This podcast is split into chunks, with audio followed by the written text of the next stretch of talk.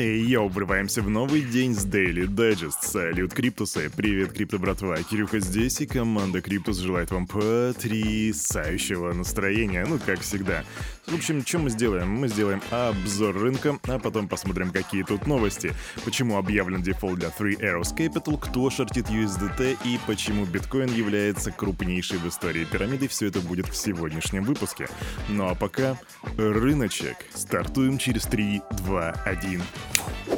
Just getting in, Crypto Bubbles и смотрим. Тон дает плюс 17,9%, Лунс плюс 16,3% и рынок красный. Да, но Кирюха вот радуется, а на самом деле радоваться особо и нечему. Давайте посмотрим, что у нас по биточку. Биточек, ребята, стоит теперь чуть меньше 21 тысячи долларов, его ценник 20 769, эфириум 1185, рыночная капитализация 931 миллиард, а доминация биткоина 42,5%. И индекс страха и жадности. Ну-ка, ваши ставки. Десяточка, ровно 10 баллов сегодня показывает нам индекс страха и жадности. Это означает чрезвычайный страх, ну кто бы сомневался. Вообще в сложившейся ситуации меня очень приятно удивляет то, что даже несмотря на то, что мы второй день подряд видим красный рынок, все равно капитализация держится как бы выше 900 миллиардов. Эх, а было времена, были времена, когда это было 3 миллиарда. Но тем не менее рынок держит удар. Идем к новостям. Хакерская группировка Anonymous пообещала проследить, чтобы соучредитель Terra Doc Вон вскоре предстал перед судом. Хакеры заявили в своем ролике на YouTube, что изучат действия Док Вона с момента прихода в криптоиндустрию. На данный момент все, что мы можем сделать, привлечь Док Вона к ответственности и позаботиться, чтобы он как можно быстрее предстал перед судом. Так говорится в заявлении. Кто такие Анонимус? А, это такая группировка, которая была основана в 2003 году. Это международный коллектив активистов, которые проводят кибератаки, в том числе и на государственные и частные корпорации. Есть несколько каналов у них на ютубе, ну вернее не у них, а есть несколько каналов, которые как бы утверждают, что они связаны с Анонимус. Однако у самой группы нету официального канала, поскольку группа анонимна и децентрализована. И вот теперь эти децентрализованные ребята идут за Док Воном, и мы будем следить. Что произойдет дальше? Возможно, это блеф, а возможно, это истина. Кто знает, это же, блин, анонимус. Ну и что бы вы думали, стоило зачитать мне эту новость про анонимусов, как они написали в своем твиттер-аккаунте, что никакого отношения к этому видео на YouTube не имеют. Среди ориентированных на криптовалюты хедж-фондов растет число коротких позиций по стейблкоину USDT на фоне негативных явлений на рынке и коллапса экосистемы Terra. Об этом пишет The Wall Street Journal. По данным издания, месяцами ранее традиционные хедж-фонды торговали в шорт через сервис Genesis Global Capital, и глава отдела институциональных продаж компании Леон Маршалл оценил эти сделки в сотни миллионов долларов. Произошел настоящий всплеск интереса со стороны традиционных хедж-фондов, которые присматриваются к Тезер и пытаются его продать. Так отмечает Маршалл. То есть, иными словами, многомиллионные позиции увеличиваются после того, как у нас обвалился UST, который ранее был крупнейшим алгоритмическим стейблкоином. Так вот, согласно источникам Wall Street Journal, некоторые фонды продают USDT из-за опасений по поводу качества активов, которые хранит Тезер в качестве обеспечения стейблкоина. По мнению шартистов, большая часть коммерческих бумаг Тезер связана с китайскими застройщиками. Причем ранее Тезер опровергла эту информацию и добавила, что сокращает количество коммерческих бумаг в своем портфеле портфеля. Также эту информацию прокомментировал технический директор Тезер Паула Ардаина. Я открыто говорил о попытках некоторых хедж-фондов вызвать дальнейшую панику после краха Терра. С самого начала это выглядело как скоординированная атака с новой волной фада, армией троллей, клоунами и так далее. В общем, по мнению Ардаина, да, творится просто адский цирк с клоунами, стейблкоинами и криптой. Для меня же это только значит, что история на UST не заканчивается, и впереди мы увидим еще очень много скандалов, интриг и расследований. Ну а пока что идем дальше.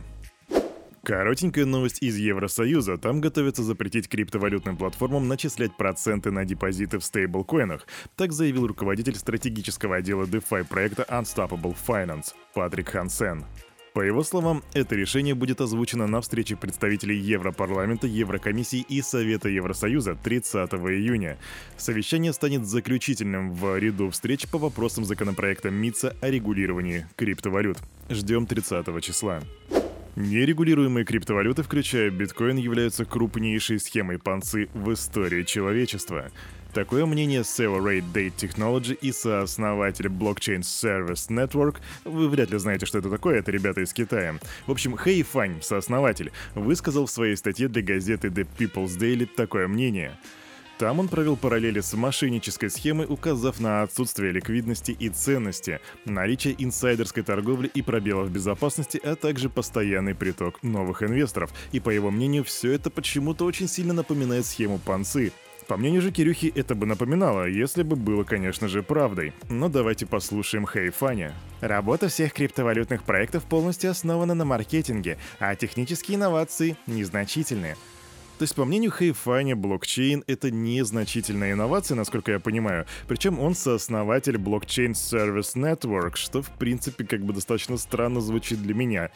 Также в подтверждение своей позиции глава Red Date Technology привел, а, угадайте что, коллапс экосистемы Terra, они теперь все будут о ней говорить.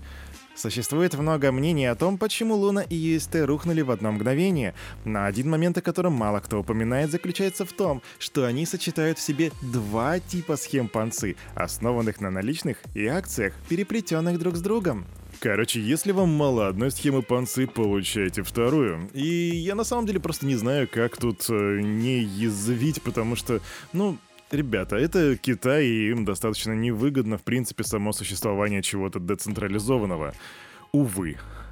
Коротенькая положительная новость. Финтех-компания Ripple объявила об открытии офиса в Торонто. Это первый инженерный центр в Канаде, который поддержит рост фирмы в Северной Америке.